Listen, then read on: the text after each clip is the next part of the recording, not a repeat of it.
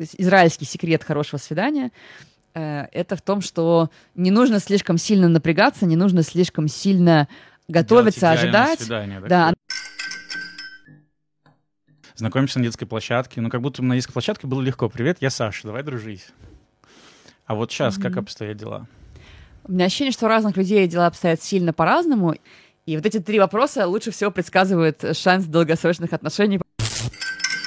Очень часто коррелирует, если человек плохо относится к ЛГБТ, нередко он еще и сексист, нередко он еще в целом несовременных взглядов, им просто тяжело будет. То есть люди, которые придут, он скажет, блин, это какие-то миллениалы, я ничего не понимаю, что они хотят вообще.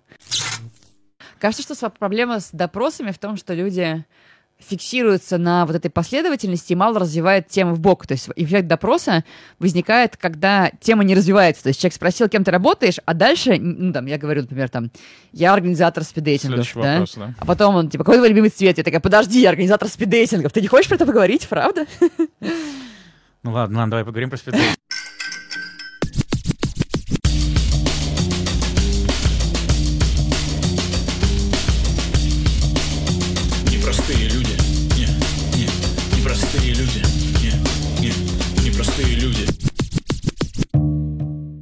Друзья, привет! Это подкаст «Непростые люди». Меня зовут Александр Яковцев.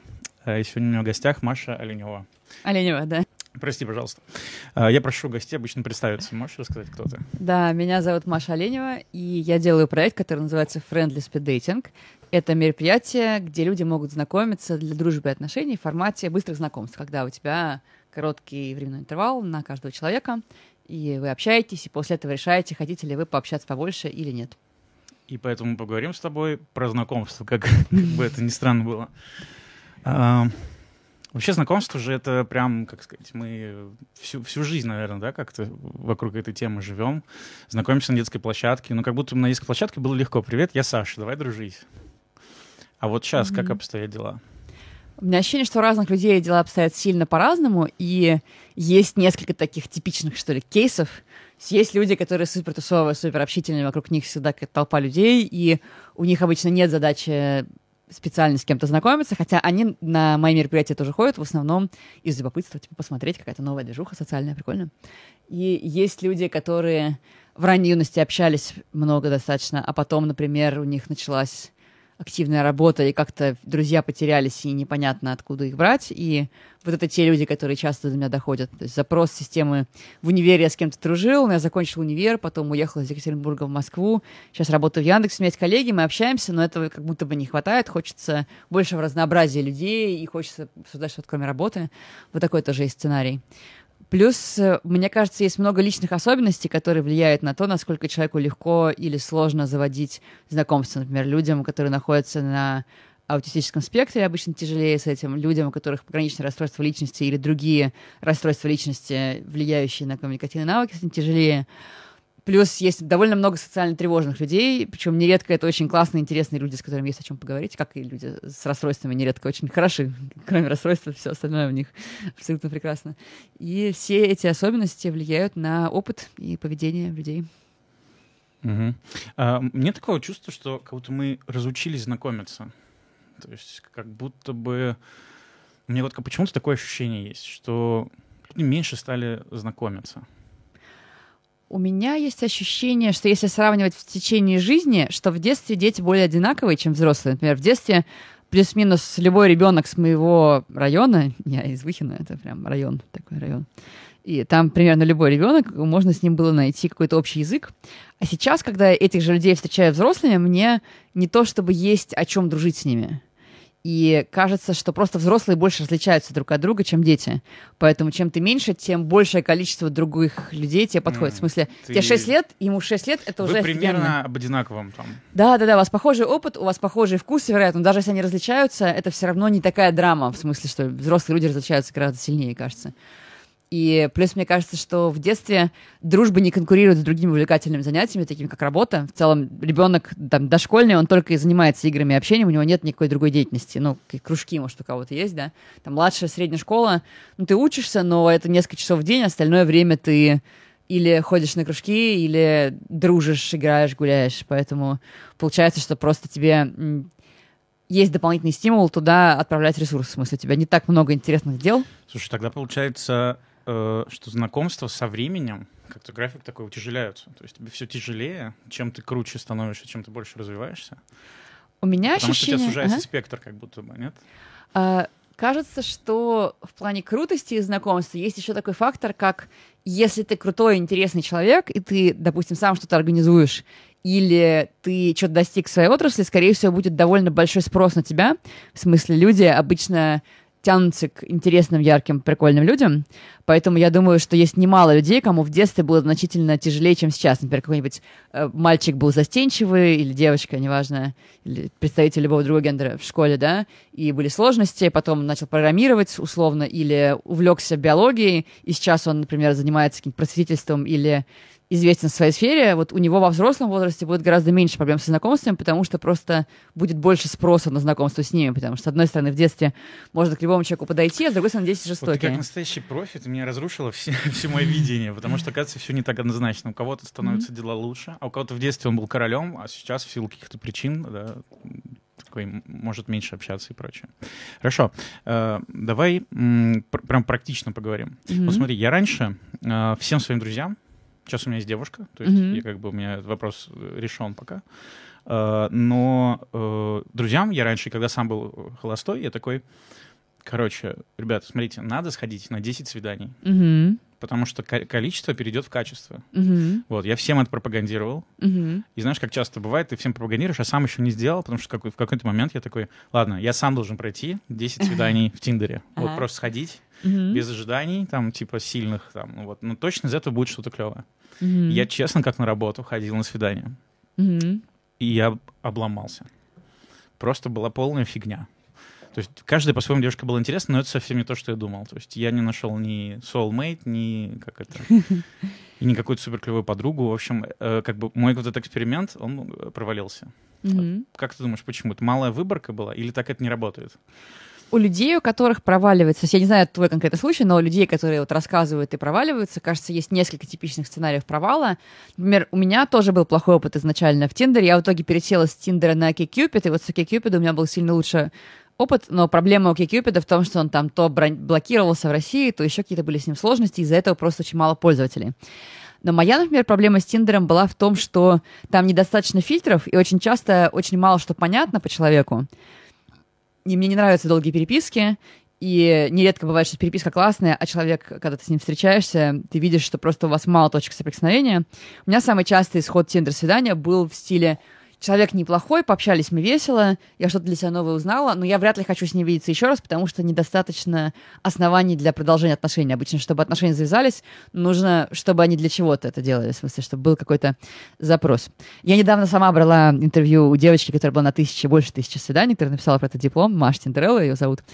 И она вот рассказывала тоже, что еще одна особенность, что люди, если слишком напрягаются, она вообще в Израиле живет, и говорит, что израильский секрет хорошего свидания это в том, что не нужно слишком сильно напрягаться, не нужно слишком сильно готовиться, ожидать. свидание Да, такое. она говорит, что ее любимый вариант свиданий это они просто идут посидеть на пляж, там, не знаю, попить бутылочку пива на пляже между делом. И для себя я тоже заметила, что если мы говорим о романтических свиданиях, романтических знакомствах, то когда низкий расход, грубо говоря, в смысле, когда я, знако- допустим, зову человека туда, куда бы я без него пошла тоже, э, то у меня гораздо меньше вот этих назойливых мыслей, что вот, я из него сейчас потащилась куда-то, а он какой-то скучный, он глупый вопрос задает.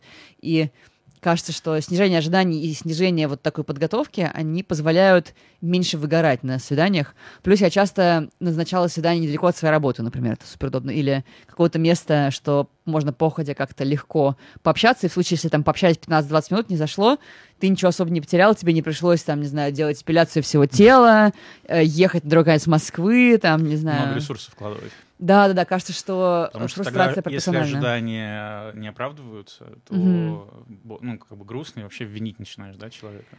Сейчас, секундочку. Ага, да. Еще по поводу, почему свидания могут не заходить. Были исследования, я вот здесь точно не скажу, но какая-то есть история про то, что знакомые люди у нас на нас так влияют, что у нас там что-то узнавание происходит, и начинают выделяться какие-то там химические вещества в тело, типа эндорфины, от узнавания э, людей, знакомых, и из-за этого с знакомыми встречаться там приятнее и там на знаю, биологическом уровне. Да простят меня люди, кто знает биологию лучше меня, я где-то это прочитала, но мне кажется, что на этом, в этом, наверное, есть какая-то У этого есть какое-то научное основание, наверное. И что с новыми людьми просто сложно почувствовать вот эту пруху, какой-то вот... Э, расслабиться. Расслабиться и почувствовать удовольствие, потому что первое время тоже люди сидят у себя в голове, боятся, думают, как вот он сейчас на меня смотрит. И это все тоже влияет на опыт, что человек напряженный, да, вот боится или что-то. Давай тогда я буду так отмечать для себя, да, ага. э, такие, значит, лайфхаки и помогать всем э, тоже как-то mm-hmm. считывать. Значит, первое — клево, если ты в свидание или знакомство встраиваешь свою жизнь. То есть ты, например, mm-hmm. собираешься пойти в кино, mm-hmm. ты и так, и так туда пойдешь. Просто их уже не один пойдешь, там, а с кем-то. Mm-hmm. Или там поесть в какой-нибудь ресторан, или сходить на какую-то выставку, или просто погулять где-то. Mm-hmm. То есть максимально комфортно и привычно для тебя. Вот, если анти, вот что не надо, да, это когда ты прям готовишься, там вообще там какие-то наряды покупаешь и, mm-hmm. и прочее, и идешь туда, где ты вообще ну, даже не собиралась или что-то такое потому что из-за этого будет много накапливаться у тебя вот этих каких-то ожиданий и вкладываний. Если они не оправдают, у тебя будет и грустно, и вообще mm-hmm. разочаруешься в способе как бы, коммуникации, которая привела тебя к этому свиданию. Типа того, да. При этом есть некоторая история про то, что есть определенная страта женщин, которые ожидают подготовки от мужчин, но у меня ощущение, что эта мода отходит, в смысле, что если 10 лет назад еще было более распространено что, типа, если ты так сделаешь, придешь такой расслабленный, тебе скажут, как же так, ты, наверное, недостаточно увлечен моей прекрасной фотографией на Тиндере. Я бы, наверное, готовилась к свиданию только в случае, если у нас уже было какое-то взаимодействие, мы уже знакомы на каком-то уровне, и мне хочется больше зацепить человека, тогда можно попробовать придумать какое-то прикольное свидание или как-то вложиться в это дело, но это уже когда есть ощущение, что есть некоторая симпатия, некоторый интерес, и что мне это надо. А так, да, с незнакомым ну, человеком. Ну, первый фильтр, получается, не надо делать слишком с таким, он должен быть расслабленным. Типа, а если он уже проходит человек, можно уже начинать напрягаться, да, там, потихоньку. Ну, на скорее, что если я в целом люблю какие-то сложные, интересные, прикольные идеи для свиданий, то лучше их реализовывать с кем-то, кого ты видишь не самый первый раз. А с кем-то, кому уже есть какое-то тепло, что ты ожидаешь, что твои вложения, если даже не зайдет, это там отношения дальше не пойдут, тебе все равно будет приятно, потому что ты делал ради какого-то человека, который тебе, правда, симпатичен. Потому что сейчас тоже, кажется, история с со знакомствами ушла в онлайн уже достаточно давно, и большинство знакомых знакомы онлайн, там, не знаю, по каким-то сервисам, дейтинговым или чатам, или что-то еще. На втором месте какая-то история про друзей, друзей, коллег и людей с общим хобби. И из-за этого просто меньше возможности предугадать успех. Кажется, что раньше, когда люди шли на свидание в 80-е годы, у них было больше информации о втором человеке. Это редко были свидания слепую, это скорее были какие-то люди, с которыми они уже взаимодействовали. Да, там, поразить какую-нибудь королеву курса, которая параллельно, у меня родители, например, учились, да, в двух параллельных группах. Я ожидаю, что папа старался. Ну, потому что они уже были знакомы. Ну, конкуренция, знал. да, получается, такая? Ну, вот я явная. думаю, какая-то была, да. Ты заговорила про, кстати, места э, или идеи для свиданий. Mm-hmm. У тебя есть какие-то любимые? Можешь поделиться? Мне кажется, что свидания все делятся на две, ну, места для свидания делятся на две категории. Это место для людей, которым условно сложно придумать тему для разговора, которым, которые более стеснительный и которым прикольно структура свидания, в которой люди получают совместный опыт, а потом его обсуждают. Например, поход в кино — это вариант, когда ты не знаешь, о чем говорить, да, сложно, а тут ты посмотрел, Я и можешь от кого-то слышал, ага. знаешь, что типа не смейте звать меня в кино. Ну, Часть что это как будто бы это, да. слив э, от общения. То есть это можно просто mm-hmm. посидеть и потом, ну все, пока-пока. Ну, типа того, ну, в смысле, что типа Или есть зря набор... наговаривают. Нормально. Мне кажется, что кому-то заходит. Главное, что заходит вам. То есть тут, если, опять же, если второму человеку категорически не заходит то, что заходит вам, зачем вам такой человек? И, кажется, есть люди, которые любители сходить посмотреть на что-то, да, есть люди, любители сходить пообщаться. У меня из прикольных мест для свиданий было свидание в зоопарке, но мы уже встречались, мы пошли в зоопарк, это была не первая встреча, у нас уже были отношения. Но это было довольно сильно прикольно, потому что мы наблюдали за животными, мы фотографировались, дурачились, и животные смешные, и ты находишься в окружении детей, какая-то радостная атмосфера, можно купить сладкую вату и есть ее вдвоем. Это что-то, что бодрит и настраивает на какой-то веселый игривый лад. Потом у меня было прикольное свидание... А хотя нет, это было не свидание. Мы ходили с другом, то есть это была дружеская встреча. Мы ходили в ресторан, где люди едят в полной темноте. Mm-hmm. И это был любопытный опыт, но это тоже, я думаю, для первого нового знакомого, наверное, не так бы хорошо шло, но там, типа, третье, четвертое, когда вы уже чуть-чуть знакомы друг с другом, наверное, прикольно. Да, и второй тип свиданий — это где вы встречаетесь где-то, чтобы разговаривать. Там, например, какая-то кафешка. Я очень люблю, я знаю, что многие женщины не любят, но мне очень нравится гулять ходить, потому что я просто в целом люблю гулять.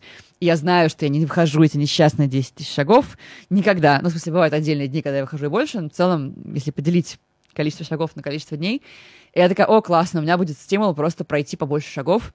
Поэтому я сама, когда зову людей на свидание с собой, я периодически приглашаю гулять. Но понятно, что лучше это делать не в холодную погоду, там не в дождь, понятно, не в какие-то... Ну и плюс, если, мне кажется, у женщины на аватарке видно, что она много тратит на внешность, у нее там каблуки и все такое, то ей, возможно, не понравится идея с гуляниями. Но... А если что-то кто-то такой современный, веселый, хиповый, не знаю, расслабленный, то гулять прикольно общаться. Хорошая идея для свиданий. Ну, есть обнимательные вечеринки, типа кадл пати, и мне кажется, я бы сводила кого-нибудь на кадл пати. Что такое обнимательные вечеринки? Это мероприятие, на которое ты приходишь, и дальше люди все чуть-чуть знакомятся, и потом люди обнимаются. И там есть разные упражнения на контакт тоже. Такая тантра лайт, то есть там нет сексуальных взаимодействий, и, в принципе, там лезть под майку, какие-то делать такие вещи нельзя, но можно не сексуально, не эротично обниматься. И мне кажется, что есть много людей, у которых влюбленность идет через тело, которым важно получить совместный телесный опыт с человеком, чтобы начать чувствовать к нему какую-то химию. И я знаю немало людей, которые познакомились на вечеринках обнимательных, и знаю людей, которые впервые взаимодействуют. Они были знакомы, но, скажем, повзаимодействовали, пообнимались, и после этого у них возникло некоторое влечение. Потом клевые идеи для свиданий, куда ходить. Тут зависит, да, больше от интересов тоже людей. Есть, у меня например... есть история, у меня товарищ, uh-huh. знаешь, как делал? Он водил девушек э, в детский мир. Потому что была холодная погода, и он не, у него была такая логика, я не хочу тратиться. Uh-huh. И он водил детский мир, типа, знаешь, там тепло, хорошо, игрушек много. А, ну, мне бы, наверное, было бы стрессово пойти в детский мир, потому что мне там нечем заняться, но как будто мне не нужны игрушки. Типа гулять, знаешь, по торговому центру, но а. какому-то особому. Наверное, если человек, допустим, не москвич или не был в детском мире до ремонта, то это прикольная, да, идея. Там есть на последнем этаже в детском мире есть музей советской игрушки, он довольно неплохой. И видовая точка, куда можно тоже попасть, пофотографировать. Ну да, что-то с видами тоже прикольно, кажется. Потом можно... А как тебе совместные покатушки, там, не знаю, на великах, роликах? Если люди катаются, Бег, то... что-то да. такое. Я с мужем Или бегаю спорт периодически. не самое лучшее, так сказать, для, для свиданок. У меня ощущение, что если человек регулярно занимается спортом, и другой человек тоже регулярно занимается спортом, то им это прикольно делать вместе, но специально там брать велик, если ты не катаешься ради свидания, кажется, не очень идея. Есть еще всякие, да, вот в парке Горького социальные танцы, но это тоже, если человек немножко танцует, то и, наверное, лучше, чтобы даже не немножко, потому что он довольно сложный, на самом деле. Да, пап. там вообще не, не подойдешь к ним, они там такое творят, что mm-hmm. как бы порог входа такой, мне кажется, сложный, если ты э, нуб. Ну да, в смысле, если у тебя есть какое-то количество занятий, ты что-то, что ты можешь, может быть, и можно. Потом да, можно составить какой-то, можно гуглить, есть куча списков, мне кажется, в интернете, там топ-100 локаций для свиданий, и дальше смотреть просто, что отзывается, что было бы прикольно даже с другом. Еще, мне кажется, хорошая история — это спросить людей, которые, с которыми вы дружите, которые многие ходят, много ходят на свидания, куда они водят э, своих партнеров, потому что... Бабников, так сказать, и прочих товарищей. Ну, условно, да, а потому что у людей, скорее всего, если это ваш друг, у него похожее представление о прекрасном. Я знаю тоже людей, которые говорят, о боже, я с удовольствием сходил бы на свидание на завод «Флакон» и походил бы там по бутикам, а для, для другого это просто расстрельный список мест, потому что что может быть хуже, чем ходить по бутикам? Или там, я, например, люблю физуху, и мне нравится идея сходить на свидание в бассейн, а кому кто-то просто невероятно расстроится от такой Еще, идеи. Знаешь, скажу, э, у меня был такой опыт прикольный. Ага. Я как-то за одной девушкой ухаживал, и вот mm-hmm. я там продумал свидание. В общем, это уже тоже наше не первое было, но, в общем, типа, что у меня дома, там что-то проектор возьму, куплю mm-hmm. стейки, все пожарю. А, и за, за ней заезжаю. Mm-hmm. И знаешь, как бы про, про ожидание имеется в виду mm-hmm. история. История заключается в том, что я потом узнаю уже во время свидания, что она не любит смотреть фильмы. Ага. И не, и не ест мясо. А я же уже сил столько потратил. То есть это как раз я попал в эту ловушку. Э, в общем, раньше я думал, что надо делать сюрпризы, что мужчина — это про сюрпризы и прочее, а все-таки кажется, что некоторые вещи можно проговорить, и ничего в этом страшного нет. Конечно, круто делать сюрпризы, когда Можно не угадать. Когда вы, наверное, знаете да, друг друга какое-то время уже, тогда можешь, наверное. А вот с первого раза, типа, универсальный способ у меня не всегда работает. У меня ощущение, да, что типа вначале хорошо побольше говорить, побольше подстраиваться, а дальше уже можно импровизировать, потому что ты в целом представляешь, что это. Когда, мне кажется, люди делают сюрприз. Я сама, мне кажется, я тот, тот человек, который больше делает сюрпризы, чем для которого делают сюрпризы. И мне нравится именно такая выверенная история, когда я там куча всяких, да, да, типа попробовать попасть в э, какую-то угу. особенную штуку человека. И тоже важно выяснить, любит ли человек сюрпризы, потому что есть люди, которые ненавидят сюрпризы. Но обычно люди, кажется, довольно рано об этом говорят. В смысле, это что-то, какая-то особенность человека, которую легко можно э, выявить. О, кстати, проявление особенностей. Есть всякие прикольные карточки. Есть, например, у Random Coffee. Это такой проект, который знакомит людей между собой в рамках одного профессионального сообщества. Но они тоже сейчас дейтинг делают, тоже делают всякие разные движухи. И у них есть карточки, и есть наборы карточек, например, с вопросами для знакомства. И тоже, что я делала на свиданиях прикольно, я брала с собой карточки, и мы играли в карточки с партнером. А что там, какие примерно вопросы? Ну, вопрос в стиле ну, это из моего бота вопрос, но тоже такие вопросы бывают. Если бы у тебя был хрустальный шар, и ты мог бы задать себе вопрос, то что бы ты хотел спросить у хрустального шара? Или какой бы ты хотел себе суперспособность? Или кем ты мечтал стать в детстве, там, что угодно может быть. Э, если не нравятся предметные вопросы, есть еще карточки с картинками. Один раз у меня было супер неудачное свидание с точки зрения партнера. Там был человек, который... У нас было разное представление о действительности. Он был такой очень спиритуальный и очень верящий, сильно уверенный в своих убеждениях. А я, наоборот, человек, который склонен к критическому мышлению, которому не нравится это все. Но мне при этом нормально, если человек спиритуальный, и для него это какая-то его вот фишка, и он не навязывает это мне, то мне нормально общаться с такими людьми. Но в его случае ему было важно меня убедить в том, что он прав. Обратить свою веру. И это было в стиле, там, я мыслями притягиваю события, какое-то еще такое сложное. Причем, что в профиле ничего, ничего ну, переписка у нас была классная, мы тоже там перешутивались, смеялись, было классно. И мы пришли, мы поговорили, поняли, что нам сложно разговаривать, но при этом у него были с собой карточки э, от игры, которая называется «Тысяча одна история». Это, это просто карточки с метафорическими картинками. То есть там картинка, непонятно, шляпа это или корабль, или что-то такое. И вот мы в эти карточки с ним играли, мы вытаскивали карточку и говорили каждый, какая ассоциация приходит, когда видишь эту карточку. Что тест Роршиха какой-то получается. Ну, типа того, да-да-да. Ну, я попробовала придумывать какие-то опыты, которые у меня были. Например, там была картинка с кирпичной стеной, я рассказала про дом, в котором я жила в Мексике, когда я жила в Мексике. А так бы, может быть, речь не зашла о том, что я в Мексике жила. И там он рассказал тоже про какие-то свои прикольные опыты ранней юности, которые вот так не всплывут. То есть случайно в разговоре вряд ли всплывет, а вообще это прикольно. И потом когда дальше общаешься с человеком, уже можно зацепиться за это. Эти карточки — это классная история, чтобы натаскать зацепок про человека и потом говорить, уже зная чуть-чуть про него. Угу. Есть еще 33 чтобы вопроса, чтобы влюбиться. допрос было, да, типа как а, а ты что делаешь, а тут, а где учишься, да, вот это все. Не, необычно, да. короче, получается. Кажется, что проблема с допросами в том, что люди фиксируется на вот этой последовательности и мало развивает тему в бок. То есть эффект допроса возникает, когда тема не развивается. То есть человек спросил, кем ты работаешь, а дальше, ну, там, я говорю, например, там, я организатор спиддейтингов, да? Вопрос, да? А потом он, типа, какой твой любимый цвет? Я такая, подожди, я организатор спиддейтингов. Ты не хочешь про это поговорить, правда? Ну ладно, ладно, давай поговорим про спиддейтинги. Ну, условно, я имею в виду, что типа... Не, у меня э, следующая тема просто Да, да, да. Почему вообще спиддейтингом ты занялась?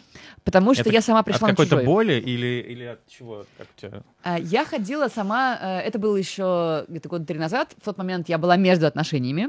То есть я уже была знакома с моим нынешним мужем, но мы еще не встречали, ну как, так, начинали типа встречаться, но еще было ничего не понятно. И э, я хотела найти себе классных, интересных партнеров, с кем можно было бы замутить или подружиться. У меня не было такой жесткой, что «А, мне нужно замуж, все», типа. Я уже была замужем, это было уже не первый раз, когда я ходила замуж. И я такая, ну, хочу просто найти интересных, новых, прикольных людей, с которыми, возможно, можно замутить или просто дружить, общаться. И до этого я бывала в антикафе «Кочерга», на Киевской было такое антикафе, в котором проводили разные мероприятия, там были занятия по ненасильственному общению, там были занятия про критическое мышление, всякое такое. И как-то раз там сделали э, спиддейтинг для сапиосексуалов, для людей, которых прежде всего в других людях привлекает некоторая интеллектуальность. Mm-hmm. Я была на этом спиддейтинге, у меня был очень хороший выхлоп. Я там познакомилась это было давно-давно-давно, с кучей классных людей. У меня ни с кем ничего не сложилось, но у меня появились новые приятели и знакомые. Это тоже, в принципе, хороший исход. Вот я, я решила, что хочу такое же. сказать, что вот у меня с романтикой никогда ага. не получалось э, ни в Тиндере, ни в, на сайтах знакомств. Еще была дамочка там в начале нашей эры, так сказать, ага. тысячелетия. Но у меня получалось находить друзей. То есть я крутым тоже, да. способом еще работает нахождение друзей, как мне очевидно. Да, прости, продолжай. Да-да, ответив на друзей, у меня в OkCupid был такой опыт неоднократно, что OkCupid — это приложение, где есть много фильтров по там разные фильтры, плюс там тебе пишут совпадение по убеждениям. То есть ты отвечаешь сначала, типа, там, на 600 вопросов. Чей Крым, да? Там? Ну, условно, чей Крым, э, существуют ли, не знаю, призраки, важен ли Мгм. астрологический знак, Мгм. и то есть, на, там, часть вопросов на условное убеждение, набор убеждений человека, часть вопросов на предпочтение, типа татуировки, это типа фу или офигенно, котики или собачки, что ты любишь есть, как ты проводишь свободное время. Прикольно, что Кей Кьюпид провел исследование. Они посчитали, у кого из людей потом были мэтчи как-то, посчитали, какие вопросы хороший предсказатель того, что вы совпадете. Э, Точнее, если вы ответили на эти вопросы одинаково, то у вас повышенный шанс длительных отношений. Вопросы следующие. Любите ли вы ужастики? Первый вопрос. Второй вопрос. э, Это для американцев в основном, да? Ну, для нас, мне кажется, тоже для россиян работает. Это проводили ли вы более месяца за пределами э, своей страны? Имеется в виду страны, в которой живешь. Ну, если ты россиянин, был ты или живешь в России большую часть жизни, был ты больше месяца за пределами России? И третий вопрос, если бы нужно было прямо сейчас все бросить, и можно было бы уехать жить на яхте, сделали бы ты это? И вот эти три вопроса лучше всего предсказывают шанс долгосрочных отношений, по мнению Кей. Мне кажется, в этом есть, типа, Если ужас- совпадает, да, вот эти да, штуки? да, да, да. То есть мне кажется, что любовь к ужастикам это такая определенная про какую-то субкультурность, про какое-то определенное чувство юмора и отношение к жизни. Про яхту это что-то про насколько человек доволен своей жизнью. Типа, если человек сильно доволен своей жизнью, сильно в нее увлечен, он скажет нет, не хочу никакую яхту, у меня тут дел полно, да. Мгм. И вопрос про э, путешествия, мне кажется, часто люди, которые более двух недель, грубо говоря, подолгу были за пределами страны, это какие-то люди, которым важно путешествовать, или которые были стажировки. То есть это куда-то тебя определяет определенную социальную группу. как, как будто бы, да. Ну, типа, да, более заинтересованные внешним миром и всякое такое. Так вот, э, я сходила сама, ходила даже там несколько раз, он, по-моему, был вот этот спиддейтинг для сапиосексуалов в антикафе «Кочерга». И потом, когда я заметила, что что-то... Ну, у меня закончились очередные отношения, я заметила, что мне хочется найти больше новых людей, и прямо сразу скопом. То есть обычно люди ищут, ну, там, один, два, да, или там на вечеринке ты общаешься с людьми, но ты не знаешь, они хотят с тобой дальше общаться или нет. А мне захотелось именно, где мне найти сразу вот там пару десятков человек. Все и сразу. Да, да, да. И я позвонила девочке, которая делала э, спиддейтинг для сапиосексуалов, и она сказала, что она не готова больше им заниматься. Я спросила, почему, и она объяснила, что очень много бумажной волокиты с этой ерундой, потому что там же обычно как? Люди приходят, они отмечают, кто им там понравился, да, потом нужно, чтобы это, ну, там, я отметила... волокит — это именно вот организация всего процесса этого, да, Скорее такого? постфактум, да. Мгм. То есть после того, как люди отмечали, кто им понравился, да, эти все бумажки, их нужно обработать. То есть там я отметила, что мне понравился Вася и Петя, Петя отметил, что ему понравилось, там, не знаю, такие-такие-такие люди, и нужно проверить, что где какие совпадения, это долго, это муторно, если там 50 человек, то, по сути, там, э, ну, это умножь 50 на 49 получается, Мгм. да, среднее количество итераций. И она сказала, что это ужасная адская процедура. И тогда я решила, что я хочу сделать свой спиддейтинг, такой же, как был в кочерге, но чтобы у него было программное обеспечение, которое берет э, всю бумажную волокиту на себя. И потом я рассказала своей подруге об этом, она услышала и подумала, что это классная идея, и она написала бота в итоге. И дальше у нас Вот было... Это бот в Телеграме, Мгм. да, первый бот, у нас два бота в итоге, но вот первый бот, который написан, он делает следующее. Люди, когда приходят на мероприятие, этот бот высылает им тех людей, кто по- попал под их критерии. Например, э, пришел мужчина, который говорит, я хочу знакомиться для романтики только с женщинами, а дружить готов с кем угодно. Или пришла, например, женщина и говорит, я полиаморный человек, и мне нужны только полиаморы, я не хочу знакомиться с неполиаморами, да? То есть там есть э, цель знакомства, тоже дружба, можно сказать, я хочу только дру- дружить, я не хочу знакомиться для романтики. То есть вопрос есть дружба, отношения, вопрос есть полиамория, моногамия или приемлю обе системы, и есть вопрос э, с гендерами. Можешь выбрать гендер, например, там, хочу романтических отношений с моногамным мужчиной и готова дружить, например, со всеми женщинами, например, или... И человек в начале мероприятия, бот, ему присылает список тех людей из присутствующих, кто ему подходит под критерием. То есть, например, если мужчина ищет женщину для романтики, бот не будет ему предлагать мужчину, который ищет отношения с мужчиной. Мгм. Да, и э, если, например, женщина не ищет мужчин для романтики, бот не будет под- подкидывать этих женщин ему. Мгм. Может, там кто-то пришел дружить. Э, И дальше у человека есть список. Это уже уменьшает количество контактов, потому что мне самой что не нравилось в спиддейтингах, в которых я была, Тебе надо со всеми, да, что нужно со всеми, и что мне большая часть людей обычно не подходит, в смысле, для того, чего я ищу. И при этом, наоборот, есть люди моих вот тонких настроек, которые мне сильно хочется, но я могу к ним не попасть. Мгм. Вот. э, Соответственно, тебе приходит такой списочек. Дальше люди представляются, и поэтому из этого списочка можно еще и убрать тех людей, кто подходит, то он подходит по настройкам, но я вот внешне вижу по манере говорить, что я не хочу с этим человеком общаться. И это, мне кажется, классно тоже про избирательность, потому что часто женская история на спиддейтингах, что ко мне подсаживаются один за одним дальнобойщик, какой-то дед, э, какой-то мальчик молодой, а я хочу кого-то своего круга, кто моих лет, и с кем у нас будет какой-то, ну, общий вайп, да. И типа я вот вижу эту комнату, я уже вижу, что 80% людей, они не подходят мне, там, по возрасту, по вайбу, по какой-то профессиональной истории, да. И, соответственно, дальше все, да, у тебя вот сейчас список пришел, где все, кто по твоим критериям тебе подходит, потом люди представились, ты можешь еще убрать из этого списка, сделать еще меньше знакомств только с теми, кто тебе правда подошел, то есть они ищут того же, что и ты, и по короткому первое представлению. это как бы анкетирование, второе это уже визуальная какая-то. Ну да, да, да. Плюс еще бот заранее тебе присылает описание людей, когда они регались, они тоже когда регистрируются, они пишут немножко про себя, и бот заранее, ты можешь заранее почитать, кто придет на спиддейтинг, что за люди, и смычить это описание с живым человеком. Mm, то есть можешь подготовиться как да, бы. Да, да, да. Если это особенно тревожные люди. И люди, мне кажется, делятся тоже э, на тех, кто больше быстро по внешности принимает решения, и на тех, кто вообще так не умеет, кому лучше вообще почитать анкету, кому на- надо важно, про что человек думает, что человек его интересует, а как он выглядит, довольно неважно. И дальше, соответственно, когда люди все это сделали, бот разбивает их на пары и начинает им присылать, например, часто общаешься с Леной К. А сколько ты общаешься? Семь минут, но если людей мало, то больше, если людей много, можно делать короче эти слоты. Слушай, круто. У меня, значит, вообще было плохое представление про Мгм. спиддейтинг. Я же что думал, что это минута. Вот это вот вы там 50 Мгм. стульчиков, там не знаю, А. 25. И там мальчики, как это, по кругу идут, вот э, меняясь э, Ага. стульями, и вот минуту общаются с девочками. Но оказалось, что это вообще какая-то фигня, потому что, ну, не успеешь ничего. А 7 минут вроде достаточно. Как стендап. Мгм. Да, да. э, мне кажется, что да, просто еще дальше, что история, чем дольше время, тем у тебя длиннее мероприятие, и люди устают. Больше двух часов очень тяжело это делать. Даже Да, таким... человек проговорить, да, там. Сколько, получается, у тебя, давай так, есть по больнице среднее количество, с кем удается поговорить? В среднем, ну, у нас максимально 12 человек, и в среднем люди где-то с восьмью людьми общаются, но после фильтрации это на самом деле немало, в смысле, что ты выкинул кучу народа, плюс у нас часто бывает, что мы потом куда-нибудь еще идем, то есть если, например, тебе не попался какой-то человек, с которым ты был бы не против пообщаться, ну, или ты выбрал романтику, например, а потом увидел, что есть классные люди, которые романтику не выбрали, например, что я бы с ними поговорил, то есть если такой классный человек, я готов с ним, я готов дружить, ладно, хотя вообще романтики ищу, и можно вот в свободное время в конце мероприятия еще дополнительно поболтать с людьми, которые тебе не попались. И да, в среднем где-то...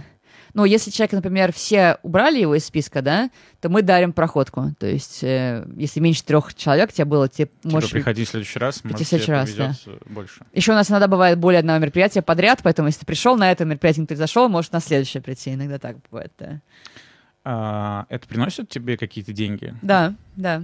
Потому что звучит, что это прям такой IT-продукт. Да, э, у нас сейчас, мы когда начинали, у нас было одно мероприятие в месяц, и это воспринималось скорее как свой такой pet project. Мне хотелось попробовать вообще, как это делать, какой-то IT-related бизнес, и что это вообще такое, насколько это прикольно.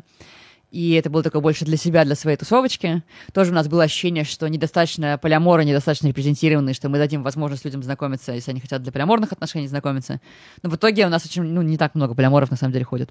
Хотя для них мы специально будем, вот 3 сентября мы делаем секс-позитивный спиддейтинг для тех, кто любит секс-позитивные вечеринки, кому хочется именно искать э, сексуальных связей и искать контакты с людьми, которым интересно это. Но бо- наибольшая часть нашей аудитории не такова. В основном к нам ходит классический запрос — это просто хочу классных, интересных новых людей, просто вокруг меня мало новых людей, мне не важно, дружба или романтика. То есть, конечно, было бы классно встретить кого-то для романтических отношений, но в целом, если я найду кого-то, с кем мы можем поболтать или поиграть в настолки, или вместе куда-то сходить, это уже неплохой выхлоп. И по статистике, ну, у нас есть опрос, который меряет потом все это дело, по статистике большинство людей конвертятся, ну, в смысле, они со спиддейтинга уходят и после этого встречаются с кем-то, с кем у них были матчи, с кем-то у них заводятся приятельские отношения, с кем-то дружба, у кого-то получается романтика, но некоторые идут без такого фокуса, поэтому... У меня есть рубрика Вот. «Вопрос от мамы». Ага, Я, правда, ленюсь, перестал уже ее спрашивать, но ру- эта рубрика так называется. ага. Как часто ты ходишь на свадьбы? На свадьбы я хожу не очень часто. Мне, я про многих своих людей узнаю от третьих лиц. Вот э, Классическая история. тебя на свадьбу вспоминаю, что вау, Маша, вот благодаря твоей штуке мы вот познакомились. и Постфактум говорят, что женятся иногда. смотрели». Мгм. А, но чаще бывает история, что я случайно узнаю. Поэтому, пожалуйста, если вы поженились благодаря моему спиддейтингу или у вас длительные отношения, скажите мне об этом, друзья. Вот. У меня есть двое друзей, с которыми я дружу, и они друзья, парни, два парня, которые подружились на одном из первых спиддейтингов три года назад, и они до сих пор лучшие друзья. И это два гетеро-парня. Вот, они, у них одинаковая профессия, и вот сейчас я от тебя поеду на день рождения к одному из них, и там будет второй. Это прикольно. Потом у меня несколько друзей заводило отношения средней продолжительности, типа несколько месяцев с кем-то встречались. Много людей рассказывают, что у них были свидания или секс, или часто тоже история, например, я пошла на свидание с парнем со спиддейтинга, он меня позвал играть в ЧГК, у нас отношения не сложилось, но теперь у меня есть ЧГК-команда. Или мы теперь собираемся настолками, и это люди, которые друзья кого-то, с кем у меня был матч изначально. То есть в целом вот эту функцию «я хочу попасть в какой-то новый для себя социум» спиддейтинг закрывается. То есть ты там не факт, что женишься прям сразу, да, но найдешь каких-то людей, которых можно куда-то звать, э, или которые позовут куда-то тебя, это прям очень высокая вероятность. Плюс у нас есть комьюнити, у нас есть чат на 500 человек в Москве, у нас есть локальные чаты еще для разных городов. На 500 человек он без, без деления на города. И там люди тоже продолжают от, обсуждать отношения, там можно, не знаю, скинуть свою анкету в Тиндере, просить советов, например, или кого-нибудь позвать в личке, ну, в смысле, сказать, я хочу найти там с красивой девушкой сегодня пойти гулять, кто хочет гулять, я вот такой-то, такой-то, такой человек. Так что Часть людей повторные у нас есть. Есть люди, которые там ходят, потому что им просто нравится. Завсегдаты у нас есть, завсегдаты, да. Ну и люди, которые то появляются, то исчезают, есть тоже, типа там потусили, потом пропали. Есть, которые прям почти каждый раз приходят, да. Но у нас есть при этом контроль, чтобы не было слишком много одних и тех же людей на мероприятии. Поставщики, э, как это, для альфа-самцов, знаешь, это новых девушек вносить. Ты знаешь, у нас почти нет альфа-самцов, потому что у нас первый вопрос — это отношение к ЛГБТ. В случае, если человек говорит негативное, мы его не берем, потому что у нас есть разные люди. У нас в основном гетеро люди ходят. Но просто это как очень... такой показатель, да? Да, как, это... Квалифицирующий вопрос. Да, очень часто коррелирует. Если человек плохо относится к ЛГБТ, нередко он еще и сексист, нередко он еще в целом несовременных взглядов, им просто тяжело будет. То есть люди, которые придут, он скажет, блин, это какие-то миллениалы, я ничего не понимаю, что они хотят вообще. И мне тут странно, там, что-то нужно какие-то насильственные общения использовать, какие-то чувства беречь, я не понимаю, что это. И ему самому, типа, мне ок люди с такими убеждениями, но им нужно тусить со своими. Типа, когда они приходят в место, где все в основном такие, я хожу на психотерапию, у меня фиолетовые волосы, я еще люблю шибари. Это вот мой следний клиент, да, там. И вот таким людям, которые не любят ЛГБТ, средний человек на дейтинге не понравится. Не потому, что он гей. Нас мало довольно э, ЛГБТ людей. А, вот. Да, интересно, интересно. Еще у нас нет таргета, это тоже классный способ. А что такое таргет? Э, большинство сервисов рекламируется а. через mm-hmm. показы в Гугле, например, mm-hmm. да? И люди, например, забирают, набирают, ну, у нас если набрать в Гугле спиддейтинг, мы вылезем не на первой странице, на первой странице будет такой более традиционный спиддейтинг, ребята, они Fast Life называются, они делают более традиционные со столами, там, вот это гетеронормативное и все такое, но мы рады, что есть и они, и у меня бывают люди, которые приходят, которые были на Fast Life, рассказывают тоже, что, ну, там, прикольно, что куча народу, но не прикольно, что их нельзя там отфильтровать, там, типа, и люди такие более разные, типа, на спиддейтинге, которые фредли спиддейтинг, который я делаю, поскольку нет таргета, поскольку нет широкой рекламы, мы только вот блогеры, коллабы, вот какие-то такие истории у нас, да, реклама у своих, короче. А, поэтому у нас сам факт, что человек к нам попал, уже отфильтрованный, плюс мы фильтруем анкеты. А сколько вам нужно человек привлекать? Вот у вас как бы условная система, вот на вход сколько ей нужно подавать людей?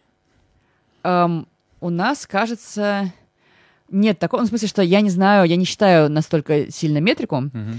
Мне кажется, из зарегистрировавшихся половина приходит. То есть, если зарегистрировал 60 человек, придет 30, но у нас место держится за человеком только в случае оплаты, и у нас бот — это вопрос, у нас есть еще один бот, который помогает нам регистрировать людей. Например, когда человек регистрируется, его бот задает ему кучу вопросов, он на них отвечает.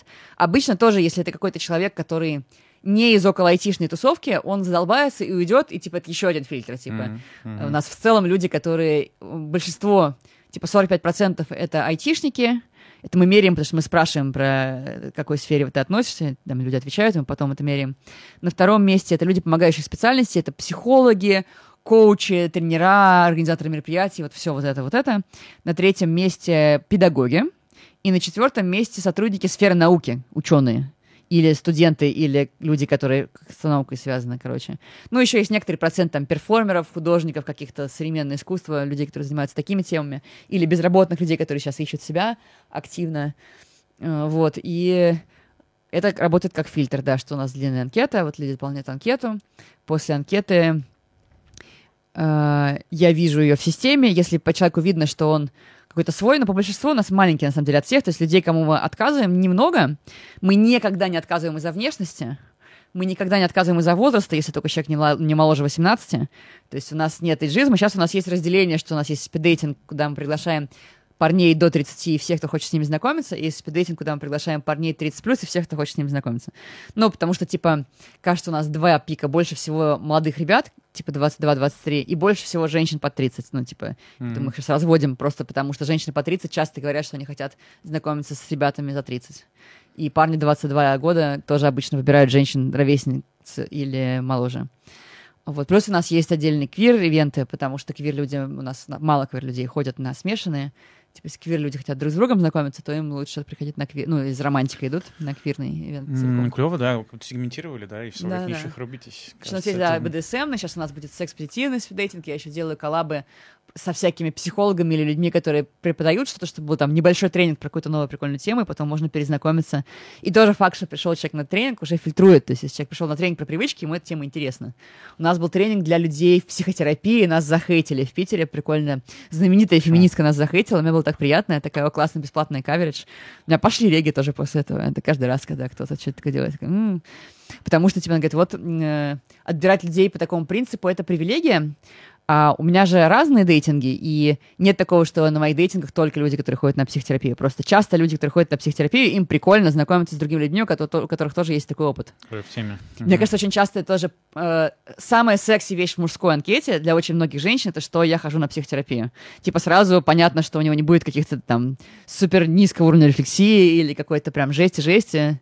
Ну или повышенный шанс того, Или что хотя бы, может, да. об этом разговаривать как-то, да. Ну да, в смысле, что он в целом настроен на разговоры, у него, наверное, хочет, он хочет меняться, он хочет подстраиваться, и типа это классно. Ну и для женщин это классно, но просто я от женщин часто слышу, что Я даже видел, по-моему, прикол, где-то писали в, э, в анкете, типа, ты там, знаешь, как девочки, которые пишут, ты должен, и там 18 пунктов. и я бы не лайкала. И один из них там, типа, вот, обязательно психотерапию, чтобы ходил.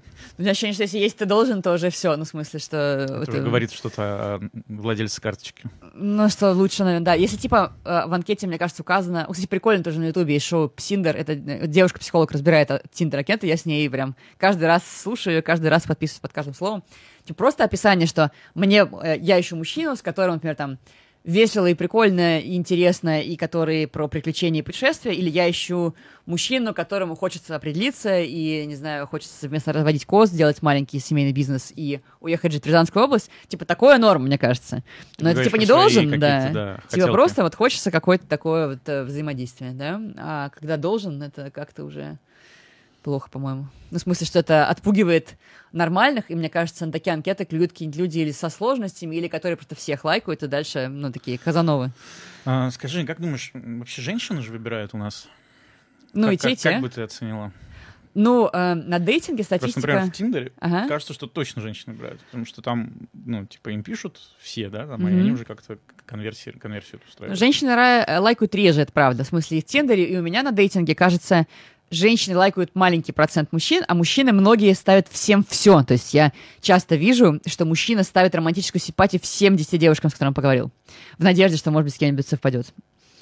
И да, то есть кажется, что у мужчин порог входа ниже, в смысле им легче начать отношения, они меньше чувствуют фрустрации на начальном этапе, типа что э, они готовы с большим количеством людей это пробовать.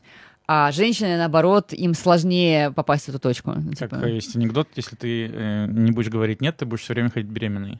типа того, да-да. Типа, кажется, именно так вот, начало отношений, запрос на секс и романтику и какое-то вот э, такое, кажется, что у мужчин в среднем ниже планка, но выше планка, чтобы перевести это на постоянку, а у женщин как будто бы выше планка, но при этом большая конверсия в то, что они хотят постоянно, ну, типа, если они с кем-то замутили, Это уже многие, серьезно.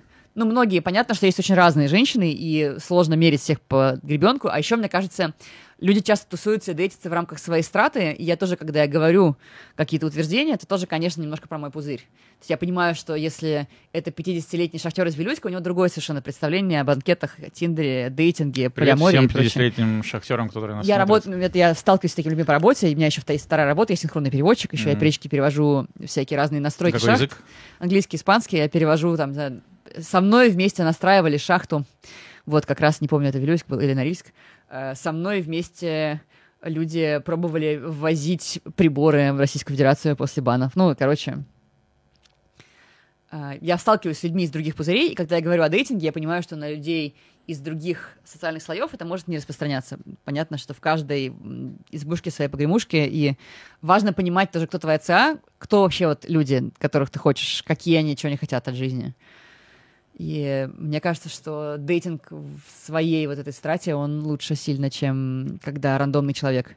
Поэтому знакомиться на улице тяжело, потому что на улице средний человек на улице, он скорее всего, бесконечно далек от меня, и не лучше, не хуже, он просто другой, скорее всего, интересует другое. А типа знакомиться там, не знаю, на выходе с вечеринки на зломаме, там, да, каждый третий будет из моей, примерно, тусовочки.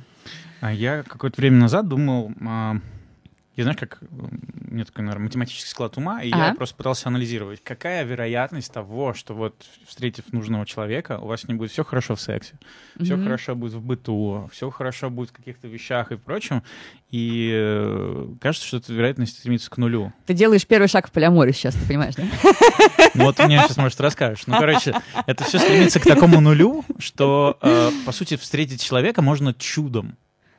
То есть встретить нужного человека тебе можно чудом. Вот, вот это в моем так сложилось в мире. Потому что все, кого я встречал, не знаю, и романтические отношения, и какие-то mm-hmm. дружеские, это какое-то, ну, типа, невероятное стечение обстоятельств. Поэтому я к этому стал как будто бы, знаешь, относиться как, как вот, к чудесному чудесу. У меня, мне кажется, немножко противоположный опыт. Мне кажется, за последние 10 лет я три дня была не в отношениях. Может быть, у меня очень низкая планка просто. На самом деле нет, но я шучу. У меня ощущение, что там полное совпадение не бывает, но при этом бывают люди, которые готовы двигаться в важных друг для друга местах.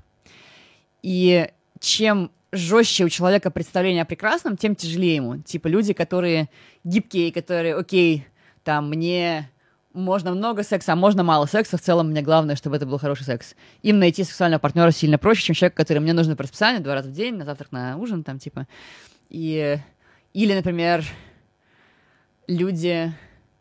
Да, мне кажется, что в целом э, шанс тем выше, чем, как знаешь, теорем Байеса есть, да, про mm-hmm. то, что насколько мы должны менять наше представление о реальности, исходя из нового свидетельства.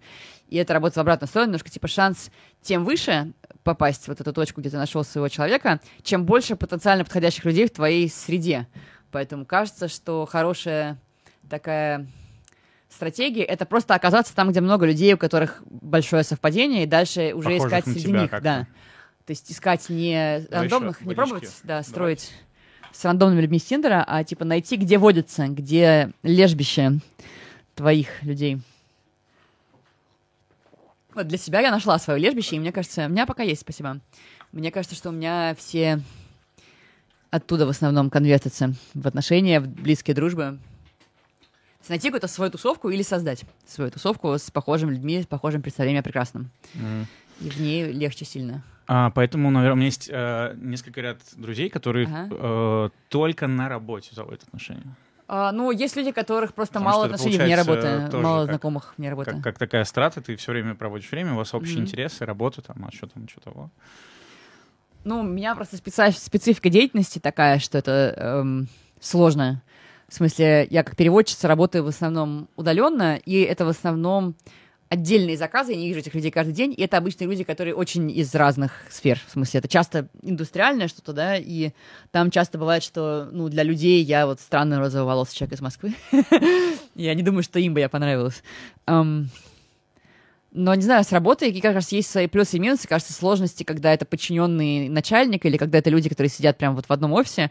А если это кто-то из другого подразделения, вы редко там пересекаетесь только там на корпоративах, то на Новом году замутили, то кажется, что и в путь, но я не вижу проблемы.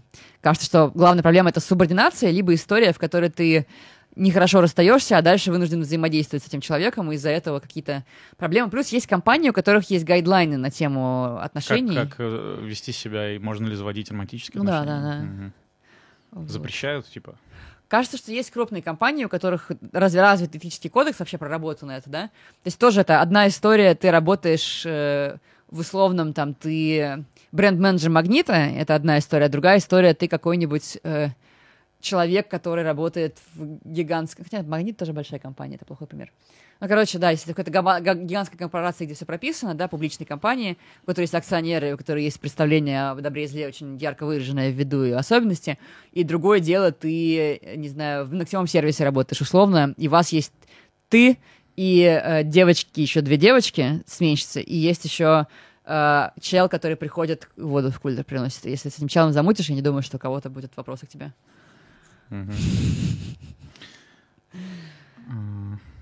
У тебя, получается, еще не только в Москве, в Питере и Тбилиси, да? Да. Э, Интересно про Тбилиси. Да, Э, Ходят ли грузины на спиддейтинг? Завтра придет первый грузин на спиддейтинг, и я очень жду этого момента.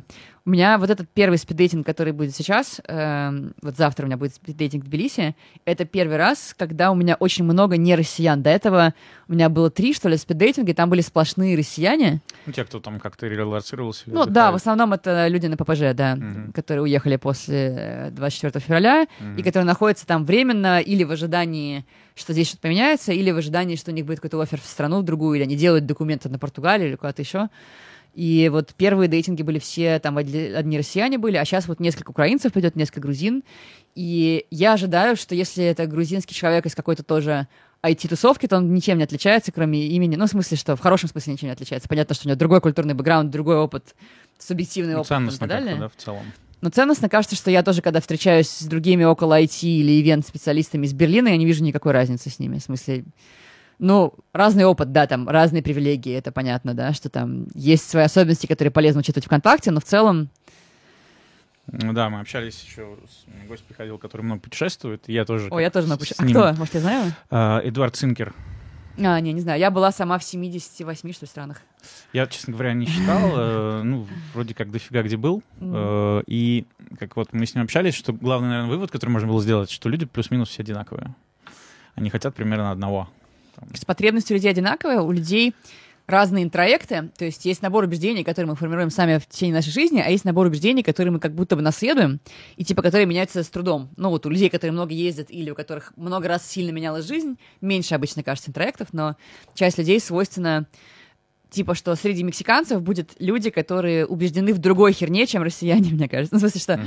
у россиян будет набор свой какой-то ерунды в голове, да, или каких-то представлений о том, как что-то должно делать. Глюны у мексиканцев он будет другой, да, Мгм. это глюки, другие глюки системы, другой набор неврозов, короче, будет. У меня был молодой человек, э, индеец Майя, и он говорил, что он встречался с русскими Индеец девочками. майя? Индеец Майя был, да. Но у него было два высших образования, да, он был специфический индеец ага. Майя. Ну да. И он рассказывал, что русские женщины невротичные, а мексиканские женщины истеричные. Из тех, с кем он встречался, понятно, что это не диагноз, а вот из его выборки, да, Мгм. говорил, что и даже русские девочки, я долго жила в Мексике, 4 года я прожила в. Мексике, и тоже русские девочки, многие говорят, что вот особенности сложности, да, с мексиканскими ребятами, больше, понятно, что мексиканцы все разные, и есть вообще совсем другие, но вот стати- частая история, да, что они более там ревнивые, более взрывные, менее вкладываются в карьеру и более живут моментом, из-за этого с ними сильно веселее, но гораздо менее спокойно. Хотя у меня есть знакомые пары, у которых очень спокойные мексиканцы. Да. И российские ребята, они меньше как раз устраивают фейерверк чувств и там более интровертированные, у них больше стоперов на показывать свои эмоции, но они более стабильные, более такие ответственные, что ли. Вот, и кажется, что в целом нации такими какими-то вещами различаются, что вот где-то принято больше, там, мексиканцы легче э, шутят, юморят и легче рассказывают про какие-то свои переживания, там, русским тяжелее это дается, и там менее в культуре, хотя тоже среди молодежи относительно м, больше открытости и все такое. А русские хороши тем, что они там более ответственные, при этом они такие посередине между Востоком и Западом, то есть русские не будут тебе говорить, с тебя 158 э, долларов 25 центов, типа более такая широта души какая-то, да, но и при этом такого, что там тебя запакуют в Гюльчатай и отправят, не знаю, куда-нибудь на э, мыть ноги отцу, тоже не произойдет. М. Не то, чтобы я, в смысле, я понимаю, что в разных культурах разные, кому-то, возможно, ровно подходит вот э, а 158-50, кому-то идеально подходит мыть ноги отцам, и они будут чувствовать себя за каменной стеной и супер защищенными. Но вот я ожидаю, что нам, э, русским женщинам, достаточно комфортно, на самом деле, с русскими мужчинами. В смысле, это стереотип, что типа вот, хотим там только европейцев или только турок. А, Слушай, а где в Мексике ты жила? В Канкуне. Канкун. Э, Получается, это туристический, э, да, на побережье. Да, это город. очень туристический город. Я просто работала в туризме. Сначала я работала в продажах, потом я работала администратором, потом я открыла свою турфирму. И у меня была, типа, такая маленькая турфирма, типа, я сама продавала, но у меня был гид и компания, которая занималась извозом, ну, да, там, типа, Микро... Микроавтобусы с Мгм. водителями мне предоставляла В фирма. Мексике? В Или... Мексике, да, в Мгм. Канкуне. То есть у тебя прям локальный был, так сказать. это- Маленький бизнес для россиян, да. Ну, Мгм. клиенты были, ну, русскоязычные не только россияне, были всякие из Прибалтики, откуда угодно люди, но русскоязычные, да. Ну, а как там безопасно? Давно это было? С 2009 по 2014 год я жила. Из них я была 4 года в Мексике, год в Штатах, но в Штатах туда-сюда как бы ездила. Просто есть как будто бы... э, Как будто в Мексике опасно. Вот, вроде два- 21 э, век, 21 год, Мгм. 22 уже год, точнее, и, ну, а в Мексике все еще опасно. Это все очень сильно меняется в зависимости от того, что происходит в стране. Я была в период, который был достаточно безопасным, потом было ухудшение ситуации, сейчас я не знаю, что происходит. И еще Мексика очень зональна. Вот юг страны традиционно был более безопасным, потому что там из-за американского туризма очень много армии, очень много... Типа туристы как священные коровы, мы там Типа все того, да, да. охраняем и контролируем. Ну и в целом там как-то не было такого, что какие-то наркобар... э, наркобордели, наркокартели, чтобы они там что-то делили. Там была больше история, что юг относился, там, по-моему, Сетос картель, который, которому весь юг принадлежал. А на севере там просто были картели, которые делили территорию, и часть людей попадала в замес или что-то такое. И в целом, если ты... Я никогда не занималась покупкой, не знаю, крупных партий кокаина, поэтому я никогда не встречалась ни с какими людьми из картелей, я никогда их не видела. Мне было понятно, как нужно их найти, если тебя не нужны зачем-то. Обычно в Мексике это эм, эти таксисты, можно у таксиста спросить или что-то Ну, такое. это типа, везде, первый. кажется, во всем мире Да-да-да. они все находят. Ну, я не знаю, насчет в Европе, ну, наверное, да. Короче, э, мне было достаточно безопасно. Я видела при этом ограбление на улице, ну, типа, когда там срывают рюкзак или что-то такое. Но тоже я в Мексику уехала в 2009 сейчас сильно безопаснее в России, чем было в 2009 году. Мгм. Да, там в 2001 было еще опаснее гораздо. И Мексика для меня была похожа на начало нулевых. То есть, что ну, сейчас я, например, еду, телефон, да, у меня он лежит во внешнем кармане рюкзака, и так последние 10 лет у меня ни разу не тырили телефон. Прям явно, да, лежит? Ну да, ну это, правда, дешевый телефон. Эм, И кажется, что у нас таких историй, что кого-то награбили на улице, особо не происходит. Но, например, э, в поздние 90-е, ранние нулевые, когда у меня появился телефон, я его убирала, да, я не ходила, и никто не ходил себя подсвечивая седьмым айфоном, как пел Оксимирон, да. А вот в Мексике, кажется, там, когда я жила, было похоже вот на это, что там дорогие вещи, там дорогой фотоаппарат на шею я не повешу, когда я ночью пойду гулять, да. Это еще были времена, когда люди же на шее фотоаппараты вешали, да, конец нулевых, хипстерство, вот это все. А, Вот, но в целом кажется, что там нужно чуть аккуратнее быть, чем здесь. Но такого, что прямо нужно, не знаю, что там, чтобы за тобой ехал патруль с калашами, как в Венесуэле, нету. Хотя я не была в Венесуэле, я знаю понаслышке только про проблемы Венесуэлы. Я, мне просто вот, я много где был, но мне вот еще, у меня есть карта даже, знаешь, мне кто-то подарил, которую надо стирать страны. А, у меня тоже есть, да. Вот у меня много везде потерто, но не потерто в Южной Америке вообще. Просто Мгм. гали- галичок. Я Думаю, надо вот как-нибудь наверстать. Я была в Бразилии, Аргентине, Парагвае, Уругвае, Неплохо. Чили. И в Центральной Америке была в Коста-Рике, Сальвадоре, Никарагуа, Гондурасе и Гватемале. Нифига себе. Давай так, вот куда обязательно надо съездить? Это Южной кто Америке? что любит, мне кажется. Но Ну, это из твоего опыта. из моего опыта люди любят или природу, или города. Вот Мексика мне очень нравится разнообразием, что там есть и города прикольные, и природа. М, Ну, Бразилия крутая страна, там много просто всего. Но там, по-моему, опаснее, чем в Мексике, вот по ощущениям, да. Еще надо смотреть, что где происходит с ковидом, потому что тоже кажется, что криминал растет там, где все закрывают из-за ковида или что-нибудь. Ну, я ожидаю, это мои фантазии, я не проверяла это. Мгм. И куда еще съездить? Чили прикольная страна. Чили достаточно цивилизованная страна, такая Латинская Америка на минималках в плане вот всех сложностей, то есть там довольно, по-моему, спокойно. Знаю, надо проверять, потому что Латинская Америка, ситуация очень меняется. Если вы Меняется. слушаете этот подкаст, и сейчас, там, не знаю, 2028 год, возможно, все уже вообще не так, как бы. Вот. В Южной Америке... В Венесуэле очень красивая природа, но там очень сложно с криминалом. Вот у меня знакомые ездят в Венесуэлу, но они ездят вот так, типа, супер огороженно, да. Мне кажется, очень интересная и очень сложная страна Эфиопия, например, в Африке. Эфиопия, она очень похожа на...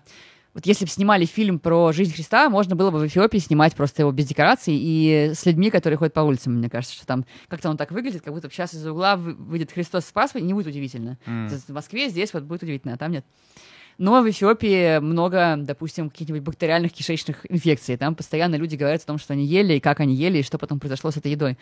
И это минус, да. Супер интересная страна, когда я в ней была. Я была в Мьянме, которая бывшая Бирма. Я была там еще до падения военной хунты и прихода к власти Аун Сан Су Чжи. Ну, Там сейчас еще раз все поменялось. Тогда было прикольно, что она такая очень там люди в национальной одежде, и в этом есть свой шарм, когда, хотя, конечно, есть такой момент, что это такая тоже такой колониальный немножко подход, на самом деле, к странам, и ты там, как белый человек, ходишь, наслаждаешься тем, что у людей нет банальных удобств, это, конечно, такая м, удручающая если не хочется вот Ну, удручаться, это можно в Японию удручающе для тебя, потому что для них это все привычно. Ну, относительно, в смысле, что кажется, что тоже люди не то, чтобы они в восторге от туристов. Япония прикольная страна, вот если не хочется никакого колониализма и не хочется чувствовать себя там конкистадором в парце белом, то круто поехать в Японию, там будет все сильно другое, и при этом не будет вот этого вот э, как э, разлома между уровнем цивилизации страны, из которой ты, и уровнем цивилизации, которая там. В Японии, наоборот, ты чувствуешь себя местами таким... Неандертальцам еще Да, да, да. прошлого. Там такие туалеты в Японии крутые. Там, Слушай, я очень слышал про эти унитазы, я, я, меня почему-то сидит это, что как-нибудь я себе хочу прикупить. Ну, там просто супер чисто, еще очень там есть эта культура, что все очень-очень Для меня чисто. главное еда. Вот я человек еды. вот, Еда крутая, и Япония. В Японии, да, там же самые крутые мясо и рыба, и вообще все на свете. Там огромный разброс цен. Япония интересна в этом плане, что ты можешь поесть за 500 рублей, там, не знаю, за 300 рублей можешь поесть в Японии. Не знаю сейчас, что там с курсом рубля, не знаю, как сейчас конвертится. Но в целом, в общем, э, там есть куча мест очень недорогих. Ну, не прям копеечных, как в Юго-Восточной Азии, да, а просто недорогих по российским меркам. М. И при этом соседняя дверь, там, может быть, цена гораздо-гораздо больше, типа там в 10 раз может отличаться. Ну, вот я от всех слышу, что Япония это типа одна из самых дорогих стран, чтобы вот приехать туда, тусоваться, кушать, отдыхать. У меня ощущение, что это зависит от того, что человек любит. То есть вот есть можно за вменяемые деньги. Потом в Японии очень много крутых достопримечательностей, которые при этом бесплатные. Куча мест, там нет никаких супердорогих входов. И там дорогое жилье достаточно, арендовать что-то дорого. Но при этом, например, если ты такой backpacker, да, турист-backpacker, там можно ночевать в палатке в парке прямо. Там разрешено официально, там на тебя никто не посмотрит, там полиция проедет мимо, помашет рукой тебе. Но нужно убедиться, что парк закрывается, не закрывается на ночь. В целом такой для бэкпекинга это довольно неплохая страна, она не самая дешевая, то есть есть страны дешевле. И космические цены, мне кажется, что из мест, где я была, я больше всего тратила в Норвегии и в Швейцарии. Но в Швейцарии при этом я там просто переходила на систему, что я там готовила сама еду, потом более бюджетно все делала, то есть я там в Азии бы там забила и поехала на такси, в Швейцарию я не поеду на такси. Вот Израиль дорогая страна очень тоже. Но там Мгм. тоже я, когда путешествую в такие дорогие страны, просто вспоминаю, как я жила, когда мне было 20 лет, и просто возвращаюсь в этот возраст и готовлю сама, например. Начинаю там выбирать продукты недорогие и делать из них какую-то прикольную сложную еду. Это там трата времени, но с другой стороны зато круто сэкономить можно. Так в Израиле там поесть на улице 500 рублей, типа. Мгм. Ну просто типа, шаурма. Дорого. Ну, Есть дешевая шаурма, но нужно найти ее. Я вот помню, после Америки я приехал, и я понял, что я могу сейчас в самый дорогой ресторан пойти Москвы, и это будет дешевле, чем в Америке я потратил в среднем ресторане. То есть у меня как будто бы такое сложилось впечатление. В Штатах есть прикольные приложухи типа Yelp, где можно искать недорогие места. Я в Америке была, правда, сильно давно, каком-то последний раз, типа, 13 или 14 году. И в целом мне казалось, что я, мой средний чек был 10-15 долларов. Я, ну, какие-то ходила такие азиатская еда или что-то еще, какие-нибудь... Там, а в Америке, мне кажется, вся еда по берегам сосредоточена. То есть есть еще Нью-Мексико, и так вот, ну, на Западе есть такие кластеры еды, которые не на береге, но вкусная еда. Но в основном, типа, Средний Запад, там у тебя выбор обычно очень невелик. И там или стейк, или какая-то китайская, псевдо-китайская, или комфорт-фуд, какой-нибудь дайнер, или бургеры. Прям кушать захотелось. И путешествовать. Кушать и путешествовать. Да, да, я поеду сейчас по работе, скорее всего, по путешествую, и потом попрошу, чтобы меня выкинули, чтобы меня не в Москве, ну, билет купили не в Москву, а купили билет в Лиссабон. Я во вторник подаюсь на Шенген, А посмотрим, почему, дадут ли кстати, сейчас все ломанулись в Лиссабон? Потому что Португалия делает визы D7, и еще есть несколько типов виз. Если у тебя есть пассивный доход, и он не в России, и ты можешь его показать, например, ты там акции у тебя есть или что-то там, да, или ты можешь как-то свой доход показать как пассивный доход не из России, да. Есть прикольная стат- статья чувака, который продает свой софт, и который на, на этом сделал визу D7. Или если у тебя есть стартап, или если у тебя есть активный доход, но ты не собираешься, кажется, зарабатывать на территории Португалии, допустим, ты работаешь на иностранную компанию, там у тебя какая-то сербская IT-контора, да, наняла, то можно уехать в Португалию и получить там ВНЖ на основании удаленной работы. И, типа, люди часто, мне кажется, часто такая история, то что в случае релокации, если ты релоцируешься в какую-то компанию, то ты начинаешь быть немножечко рабом лампы, ты не можешь из нее уволиться, ты визу потеряешь, да, и нужно Мгм. очень аккуратно с этим всем, да. А в случае вот с историей с Португалией ты можешь работать удаленно, и у тебя виза не потеряется так быстро. Типа ты можешь сменить работодателя, это не приводит тебя к никаким серьезным потерям, по сути, если я правильно понимаю. И э, после пяти лет э, ВНЖ португальского можно получить паспорт, если я правильно понимаю. Это один из самых коротких треков. Кажется, в средней европейской стране это дольше. И еще одна особенность, что многие европейские страны требуют у тебя отказа от гражданства. Понятно, что можно восстановить, но все равно а Португалия не требует. Она можно оставить себе свои паспорта. Там, Какая мудрая страна. Вот я всегда восхищаюсь. Ну, у них, мне кажется, просто у некоторых стран, которые вот такие молодцы, у них есть сложности с инвестиционными деньгами, и им хочется придумать какой-то сценарий, в котором э, к ним пойдут э, компании, инвесторы, просто богатые люди, которые не будут составлять конкуренцию их работникам, при этом привезут туда что-то.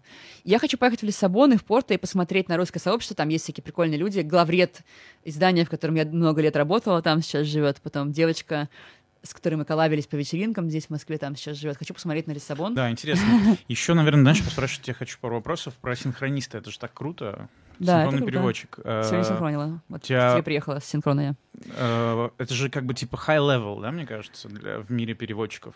То есть первое, это когда ты просто там переводишь что-то, ты можешь в Google смотреть, я не знаю, или куда угодно, реверс проверять перевод, э, там, или спрашивать там суперэкспертов там про что-то, а тут в моменте, получается. Ну, вообще, перевод делится... Это в русском языке есть одно слово, а на самом деле в английском языке есть interpreter, это устный переводчик, и есть translator, это переводчик, который переводит письменно или аудио- аудиовизуальным переводом занимается. И мне кажется, что сложность этих двух работ, она очень в разном. У меня есть много людей, которые занимаются больше письменным переводом, и которые никогда не берут устный перевод. А я, например, не беру письменный, мне кажется письменный перевод очень тяжелым, потому что для меня э, разные типы речи переводить доставляет разное количество удовольствия. Когда ты переводишь устную речь и письменную, это два разных вида речи. Когда люди говорят, вот сегодня я переводила, например, созвон про криптоинвестиции. Люди будут говорить там, мы поступим так, я пришлю вам прайс, ответите, на следующей неделе мне нужны детали. Иногда они, понятно, уходят в какое-то объяснение, но в целом эта речь гораздо более простая, чем речь книжки. Из-за этого бывает очень смешно, когда люди, незнакомые с переводом, тебя берут на работу и в качестве теста просят тебя посинхронить текст книги. Они читают с листа и смотрят, как ты синхронишь. Мгм. Это тяжело, и, как правило, большинство заказов То не есть таковы. э, речь людская, она проще, чем речь... Мне э, кажется, что да, э, да. такая. И тут сложность в том, что нужно быстро ухватить смысл. У тебя нет возможности переспросить, если что-то не расслышал, нужно аккуратно расслышивать. И главная, самая большая проблема всего на переводе, это откуда ты будешь брать заказы, на самом деле. Ну, как и во всех, мне кажется, тоже со спидейтингом, с любым сервисом, главная проблема — это где найти клиентов. Кроме Мгм. как, если ты там какой-то супер айтишник, и у тебя очередь стоит, да, но тоже там свои добавляются, да, сложности. А В целом, синхронный перевод хорошо удается, кажется, двум типам людей из тех, кого я знаю. Это или очень дотошные люди, у которых огромный объем информации в голове, такие э, разносторонние, которые любят читать, у которых много... Википедии такие, Такие да? люди в Википедии, да. Мгм. И такие вот, как я, экстравертные СДВГшники, тоже есть в количестве, я могу использовать этот термин, потому что это мой диагноз. Не говорите про людей, что они СДВГшники, они сами про себя так не сказали, наверное. Которые просто быстро думают и быстро говорят. То есть мне нравится, потому что я в целом довольно быстрый темп речи, ну, темп речи естественным образом быстрый, и я быстро думаю, и мне прикольно. Еще кажется, что у нейротипичных людей, у которых нет э, дефицита внимания, да, у них э, часто история, что им легко фокусироваться на одной мысли и долго ее думать. А поскольку я вот такой расщепленный человек, мне сложно идти в одну сторону, я перепрыгиваю с темы на тему, да, когда сейчас мы разговариваем. Например, мне нравится синхронный перевод как опыт максимальной концентрации, потому что это то состояние, в котором ты максимально концентрирован, ты одновременно слушаешь и говоришь. Если кто не знает тоже из наших слушателей, синхронный перевод — это когда ты в наушник слышишь речь и говоришь одновременно со спикером. Последовательный перевод — это когда э, спикер делает паузы, и ты переводишь во время паузы. А, Вот. Но среди синхронистов много людей, которые любят больше всего синхронить, и которые говорят, вот, после там нужно, там, короче, хуже, что нужно запоминать, а тут ты не запоминаешь, Тут ты сразу еще говоришь. и требований как будто бы меньше. Когда ты синхронно говоришь, тебе не нужно прям встраивать фразу За от и до. меньше, Ты да. можешь там сказать, как типа там что-то сократить, да, Да-да. просто суть донести. Ну, тоже, если только это не какой-то юридический, там, ну, в смысле, я переводила тоже, я, правда, ни разу не синхронила политику, но в целом, ну, наверное, когда политику переводишь тяжелее, там у них обычно свои прям в штате сотрудники, которые ежедневно все это делают, которые уже за человека тоже уже знают, лексикон сказать. знают плюс-минус, да, там. Даже не лексикон, часто, когда ты, если ты долго переводишь... У меня много клиентов, это постоянные клиенты, когда ты долго переводишь своего постоянного клиента, ты за него уже можешь говорить, ты знаешь, что он хочет. М. Ну, типа, если это созвон, и после до этого была преза, и ты знаешь, что он ругался, скорее всего, он говорит, там, переделай презу, сейчас скажет, ну, что-то, да. Мгм. Или если там подходит конец года, он про бонус будет говорить, что каждый год в конце года бонус и там, допустим, большой заказ там обсуждать. Сейчас будет, будет выбивать Типа, если он что-то говорит про то, что доллар полез, сейчас он будет скидку просить. Ты знаешь это уже, потому что это не первый раз. Прикольно. Вот, но То есть- последовательно я тоже занимаюсь переводом. У меня часть заказов синхрон, часть послед. Мгм. Да, клево. Скажи, пожалуйста, что я еще должен был тебя спросить, но не спросил? Должен был спросить не спросил. В случае, если то, что мы хотим на выходе, это составить представление о том, как я живу, да, если это комбинация спиддейтинга, путешествий и синхрона, эм, что-нибудь еще прикольное про для полноты жизни. А, еще я из прикольных вещей, которые я делаю, я, у меня есть хронические мигрени, и я занимаюсь тем, что периодически делаю какой-то контент, но его еще не очень много, про хронические мигрени. Я тут нашла для себя профилактику. Если вы человек, у которого часто болит голова, погуглите, есть офигенные способы профилактики, которые можно себе подобрать, которые, ну, и некоторые дешевле, некоторые дороже, но зато они уменьшают частоту мигрений и а что такое мигрень? Я сейчас, наверное, задам вопрос, потому что у меня Ага. их, наверное, нет, иначе бы я знал, да, что это такое. И, А, наверное, нет, часть людей есть, которые не знают. А, мигрень — это совокупность неврологических симптомов. А, один из узнаваемых симптомов — это что болит часть головы. И, ну, все само слово это гемикрания, типа мигрень — это греческое слово изначально, которое пол башки, типа. м, Вот, описывается, есть и художественное произведение, где есть мигрень, там Понти Пилат у Булгакова болеет мигренями мгм. описано очень красочно. При этом многие люди думают, что у мигрени обязательно должна быть аура. Аура — это всякие аудиоэффекты, а видеоэффекты, когда там какое-то пятно, например, ты смотришь, Мгм. поворачиваешь голову, и у тебя пятно в глазу, но на самом деле аура есть далеко не у всех, по-моему, 30 что ли, процентов есть аура. И когда мигрень, обычно болит голова, и параллельно либо тянет, поташнивает, либо тяжело смотреть на свет.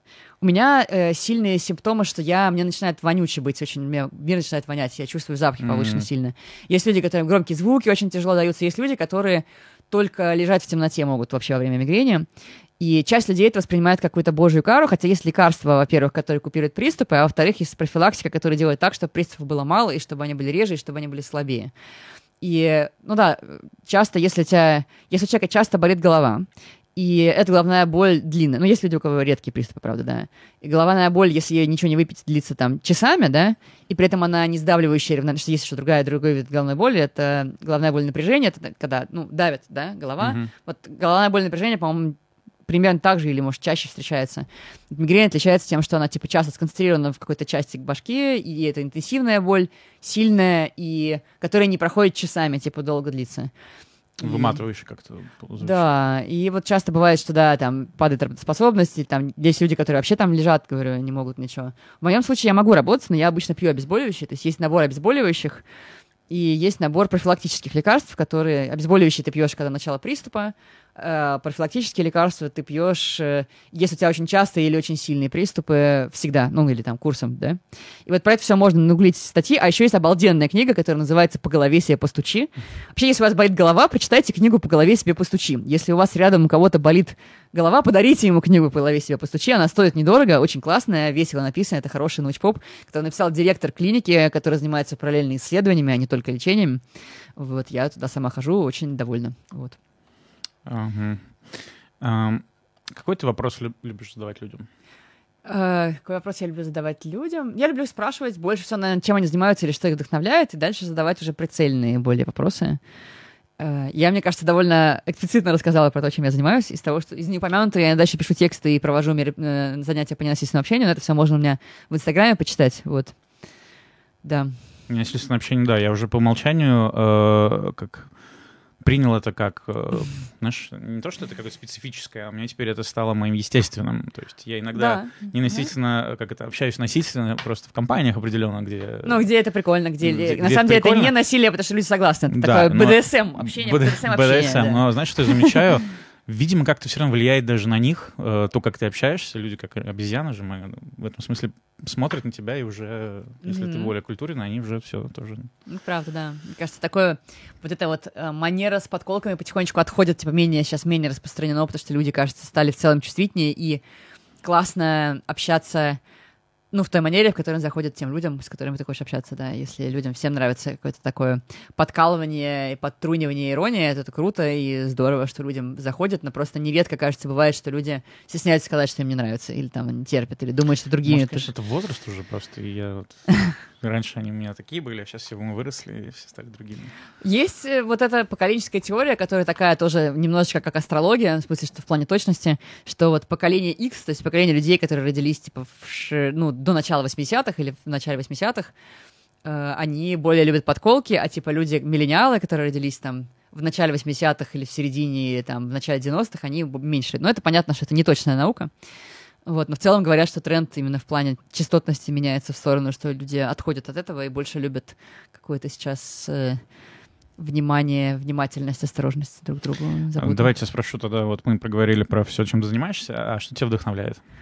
Меня вдохновляют прикольно интересные люди. Когда я встречаю людей, которые что-то классно делают, я думаю, о, так же хочу. Такая белая зависть.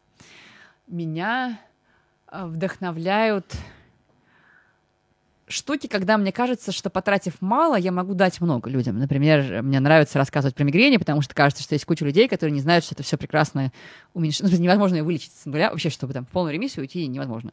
Но, типа, можно уровень жизни, мой, например, уровень жизни изменился просто в разы. У меня раньше было там мигрень в три дня, сейчас у меня две-три мигрени в месяц, и они идеально купируются препаратами, теперь я знаю еще, как их купировать.